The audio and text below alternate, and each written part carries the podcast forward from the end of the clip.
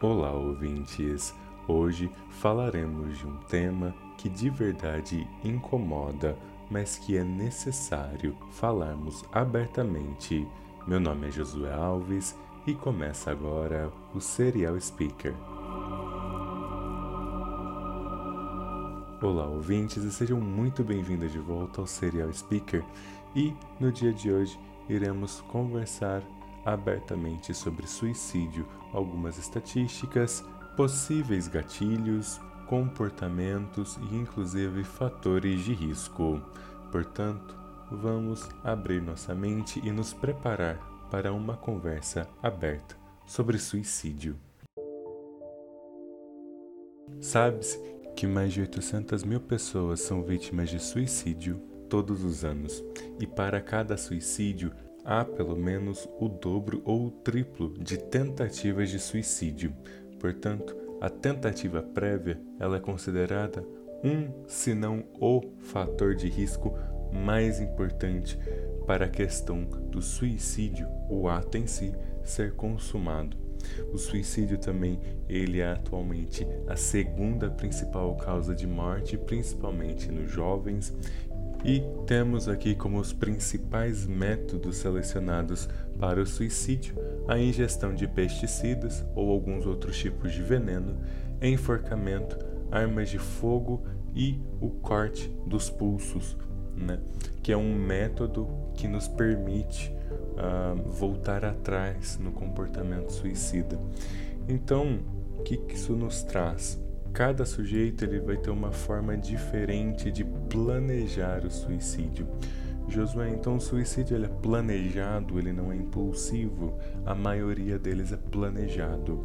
O sujeito toma o seu próprio tempo para planejá-lo. Não significa que ele vai consumar este ato, não significa que a coisa vai acontecer do jeito planejado, mas ele possui um, um roteiro das ações que ele vai fazer. E aí então nós temos três tá, níveis de planejamento, que ele vai primeiro estar planejando data, depois posteriormente ele vai estar planejando o método, a metodologia, vai escolher a arma que ele vai utilizar e finalmente o local onde será consumado o ato. Quando estas três coisas foram decididas, é um momento crítico tá na decisão do suicídio, porque significa que a pessoa já está pronta e ela só está esperando o momento para consumar o ato. Então, se vocês conhecem alguém que já escolheu o método, que já chega inclusive a comentar de lugares, ah, porque eu vou fazer isso em lugar X ou Y, é um momento grave dentro do momento da organização do suicídio e requer intervenção imediata de profissionais.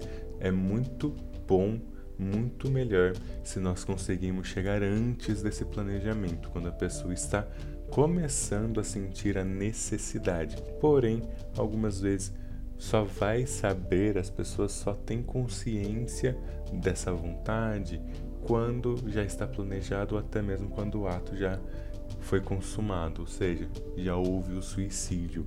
Algumas pessoas, inclusive, dizem: Nossa, mas eu não sabia.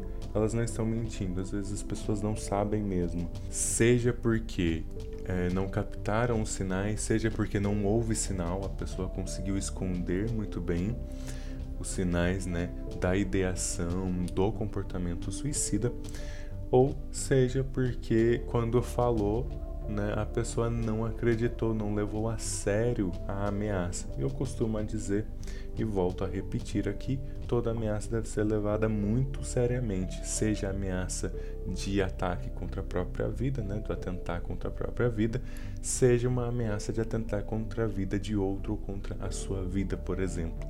Leve sempre as ameaças muito a sério e esteja sempre pronto para a intervenção profissional. Então, quando nós temos esse planejamento já realizado, temos pouco tempo para intervenção, muito pouco tempo. Não vai ser incomum durante o Setembro Amarelo, se vocês entrarem principalmente em páginas da psicologia, que estão ligadas à psicologia, não sei, às vezes até de empresas eu já cheguei a ver, mas geralmente páginas relacionadas à psicologia tem mais as pessoas falando que elas um dia vão cometer suicídio no Setembro Amarelo, que elas ainda vão cometer suicídio em alguma outra data específica. E geralmente vem as pessoas para conversar, para falar: não, pera, mas vamos com calma, busque ajuda. Isso é necessário, tá, gente? Ah, mas isso é uma ameaça vazia?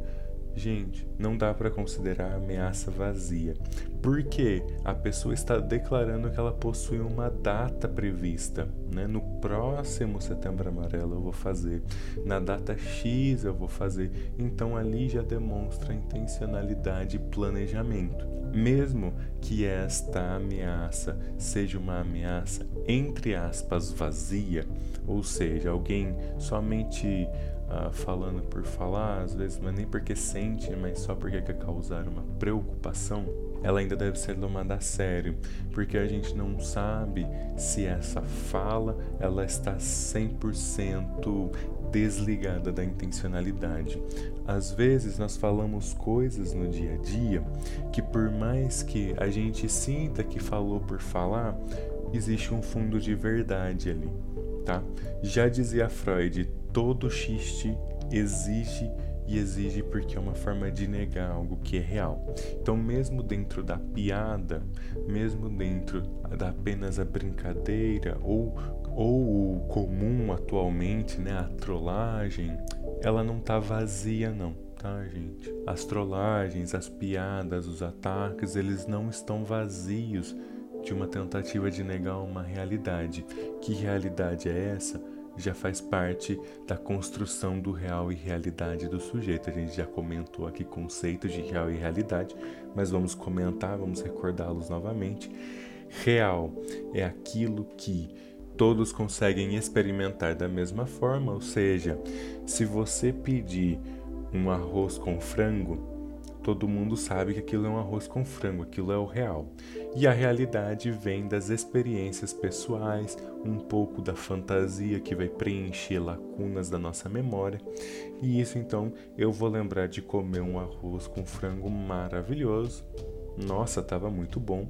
Mas a outra pessoa muitas vezes pode lembrar e falar: "Ah, Tava na verdade bem ruinzinho, né? Pelo preço que a gente pagou, podia estar tá bem melhor. Então esse experimentar, né? Essas experiências que modificam as sensações, que modificam como nós lembramos um evento, isso faz parte da realidade, ou seja, realidade parte da minha subjetividade, são as experiências pessoais, são fantasias, são vontades, desejos que são misturados com a experiência do real, e o real é aquilo que está sendo partilhado com todo mundo, todos estão percebendo da mesma forma. Não há nenhuma diferença entre a percepção das pessoas com relação ao acontecimento. Então, aquilo é o real. Então, quando nós falamos de tentativa de negar a realidade, nós não estamos falando de negar o real, mas sim negar a forma com que a pessoa está experimentando aquilo. Então, essas trollagens que às vezes podem acontecer aí na internet, elas nunca estão totalmente vazias, tá? Também não estão 100% cheias de intencionalidade, mas elas não estão vazias. Portanto, é importante não levar nenhum tipo de ameaça, por mais que ela esteja clara e notória, que é só uma pessoa trolando, é só uma pessoa fazendo uma piada de muito mau gosto, deve ser levado a sério. Deve ser perguntado se está tudo bem, porque às vezes a pessoa pode achar que ela está zombando da sua cara, mas na verdade fazendo uma confissão sem que ela mesma perceba o que ela está dizendo. Muitas vezes o sujeito precisa ouvir, ouvir o que ele está dizendo, enxergar o que ele está ó, escrevendo aqui, né, nos nossos teclados, seja no teclado aí digital do celular, seja no teclado do computador ou notebook, né?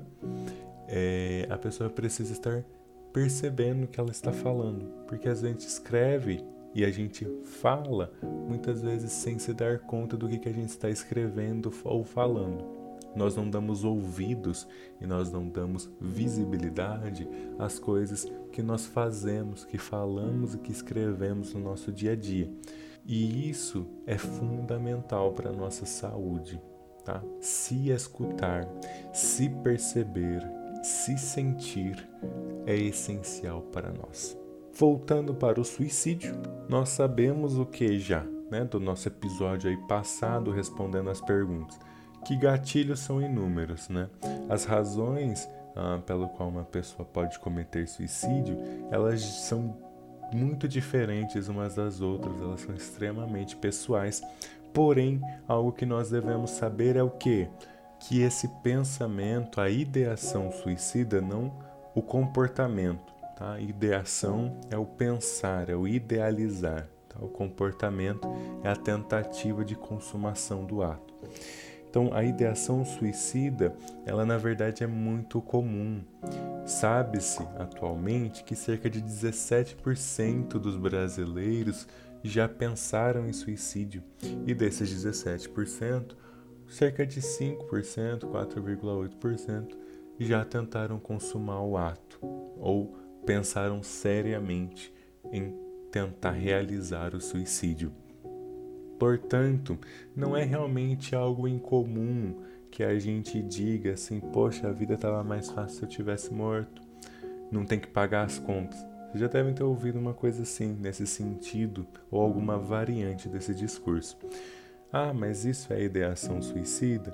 A pessoa está declarando que a vida dela era melhor se ela estivesse morta, mesmo em um tom de brincadeira, mesmo em um tom ah, talvez não tão sério, a pessoa não está falando vou me matar, eu quero me matar, mas ela está ali dando uma intencionalidade, um xiste, uma piada, né, escondendo algo que ela na verdade está sentindo. Né? Se ela não estivesse sentindo, aquilo não estava sendo simbolizado de alguma forma. E aí tem outras pessoas que entram em um processo de de fato pensar em se suicidar no sentido de que elas começam já a planejar, né, a pensar, poxa, eu podia tomar remédio XYZ, tá aqui em casa, tem fácil acesso, tem faca, tem arma de fogo, né, tenho acesso a alguns outros métodos e a pessoa então ela pode tentar cometer esse ato. Mas Joy pode ser impulsivo? Pode, pode acontecer de um ato impulsivo. Aí existe algum estimulador, um catalisador para disparar essa impulsividade. A pessoa já vai estar né, na ideação suicida. Geralmente acontece alguma coisa, às vezes há um abuso de drogas, um abuso de álcool, ou acontece algum evento negativamente afetivo, ou seja, que vai causar uma depressão de humor né, um humor depressivo significativo que vai causar com que a pessoa cometa o ato de uma forma impulsiva. Ah, João, mas que tipo de estimulador negativo assim do afeto você está falando? Às vezes finalizar um relacionamento, às vezes a perda de um emprego, né? Então tudo aquilo que você pode pensar que pode chegar a afetar uma pessoa negativamente ainda mais uma pessoa que já está em processo de ideação suicida, pode acarretar com que ela cometa um suicídio impulsivo. Porém, o suicídio em si, ele é planejado. É um mito de que a pessoa aconteceu algo, todos os suicídios vão lá, a pessoa se mata impulsivamente. A maioria deles é planejado, tá? Ah, mas com as drogas também pode acontecer suicídio? Pode. A pessoa pode ter uma alucinação, a pessoa, a pessoa pode ter algum tipo né, de bad trip, né, de uma viagem negativa, que faz com que ela vislumbre alguma coisa e cometa o suicídio. Ou que ela esteja fugindo de algo, ou que ela esteja achando que ela tem poderes gigantescos. Né? Existem aí algumas drogas que podem fazer com que a pessoa tenha uma mania de grandeza, né? E a pessoa, por exemplo, acha que ela pode voar e pular de algum lugar. não é um suicídio que a pessoa planejava fazer, é uma coisa entre aspas acidental, apesar de que a pessoa se colocou na posição, né? Mas é um suicídio. Então, só para a gente ver o tão comum que é, né? A cada 45 minutos um brasileiro morre vítima de suicídio. Então veja como é algo preocupante, como é algo grave, principalmente aqui no Brasil, mas também no mundo, né? E existe forma de evitar isso? Existe formas da gente intervir, da gente trabalhar com a pessoa que está em sofrimento. E a primeira medida preventiva é a educação. Tá? É preciso falar abertamente, sem medo, tá? desse assunto do suicídio, sem medo de falar do planejamento, sem medo, né, dessas questões do método, porque nós não estamos dando ideias para ninguém, nós não vamos reforçar a pessoa que ela vai cometer ou que ela deve consumar o ato. Nós estamos tentando dar à pessoa o poder de protagonista da sua própria história e um ambiente sem nenhum tipo de julgamento, um ambiente onde a pessoa pode falar abertamente, ela não vai ser julgada, não vai ser aplicado tabus, não vai ser aplicado leis sociais, porque a última coisa que a pessoa precisa nesse momento é de julgamentos, é de outras pessoas tomando controle da vida dela. Ela não precisa disso. Josué, por que não? Se eu posso ajudar a pessoa a pessoa precisa se reempoderar, precisa retomar o controle da vida dela. Então, uma pessoa que venha a intervir por ela, na verdade só vai estar piorando a situação, porque vai estar mostrando para ela o que? Você não tem controle de nada, você não é protagonista da sua vida. Olha, outras pessoas estão intervindo por você. Não, a pessoa é protagonista da vida dela. A pessoa cuida da vida dela. A pessoa tem que estar no controle da vida dela. Vai estar no controle o tempo todo? Às vezes não. Às vezes a gente perde controle. Às vezes a gente fala coisas, acontecem coisas que fazem com que a gente caia, com que a gente se sinta verdadeiramente mal. Que a gente até vislumbre, que a gente comece a pensar, que a gente tenha esses pensamentos tá? A ideação suicida é algo que pode acontecer, não é algo incomum, tá? No dia a dia que as pessoas pensem nisso. Da mesma forma que não é incomum, por exemplo, você está na fila do banco, você é o próximo a ser atendido e chega uma pessoa idosa, né? Ela tem o direito de passar na sua frente e algumas pessoas podem até mesmo se sentir frustradas, irritadas na cabeça delas, apesar delas saberem que é lei, que é direito, que tá tudo certo, né? Na cabeça delas elas podem estar irritadas, podem pensar um milhão de coisas, podem xingar a pessoa, pode falar para a pessoa voltar pro útero da mãe, pode imaginar que ela tá batendo, que ela tá xingando, né? Pode estar fomentando algum tipo de agressão, mas tudo isso na mente dela. Isso não a torna uma má pessoa. Né? Isso não torna você uma pessoa ruim. Você está expressando, você está simbolizando uma frustração neste contexto específico. Né? Também não significa que você vai consumar o ato. Você não vai sair por aí, não vai pegar um idoso e vai esquartejar porque ele passou na sua frente, porque é direito dele. Eu espero, pelo menos, que você que está me escutando não saia por aí esquartejando pessoas. Mas né? Você vai pensar, não tem nenhum problema. É comum, às vezes a gente sente raiva, a gente imagina coisas que depois a gente se assusta e fala: Meu, por que, que eu pensei isso? Por que, que eu imaginei uma cena tão bizarra, tão violenta? E eu tava com tanta raiva assim?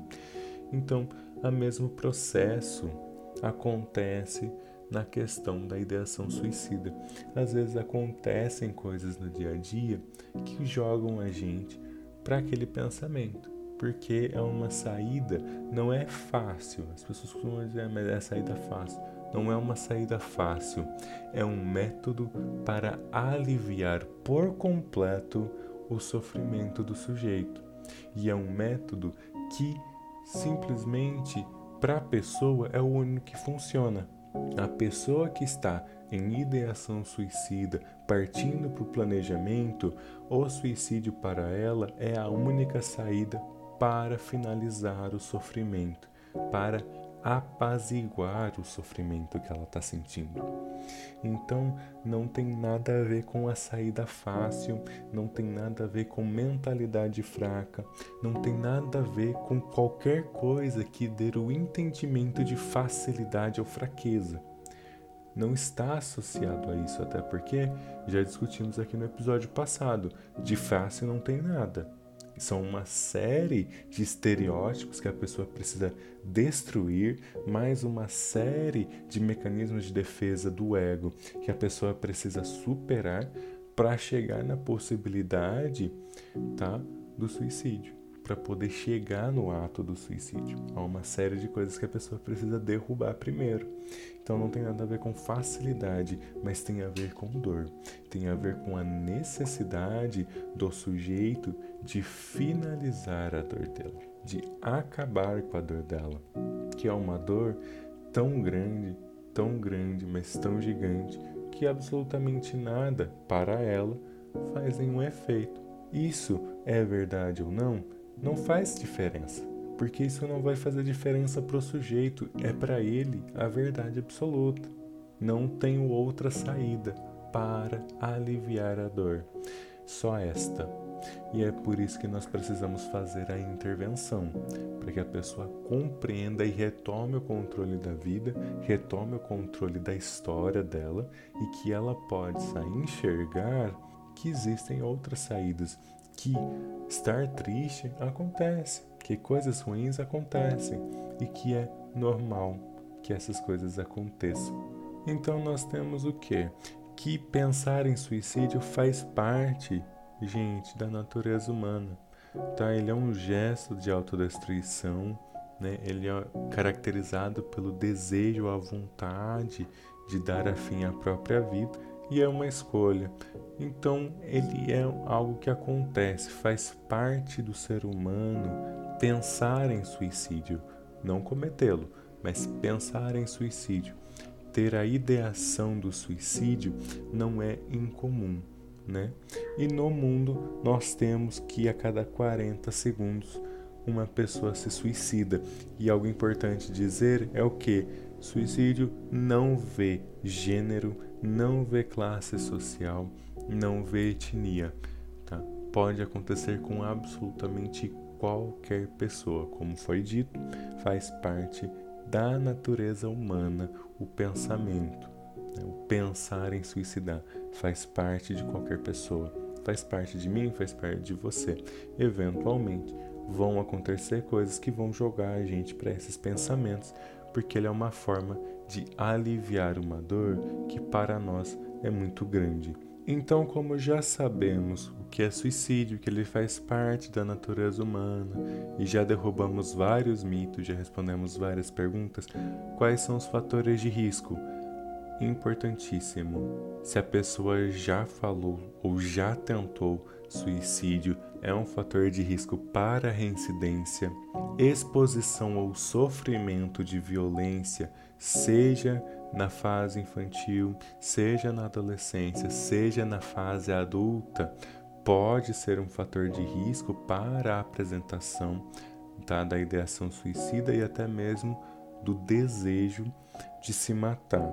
Sentimento de desamparo, a pessoa se sentir sozinha, sentir que não possui uma rede com quem ela pode conversar, ela sentir que ela não é aceita por quem ela é, por quem ela seja, viver né, uma vida cheia de mentiras, todos são fatores de risco. A falta de falar sobre o tema, né, a falta da educação sobre o suicídio, sobre os mitos, sobre a, a importância de falar e comunicar às pessoas né? simbolizar às pessoas esse desejo para que ela possa receber ajuda. Então, a educação ela é um fator preventivo e a falta dela é um fator de risco poderosíssimo.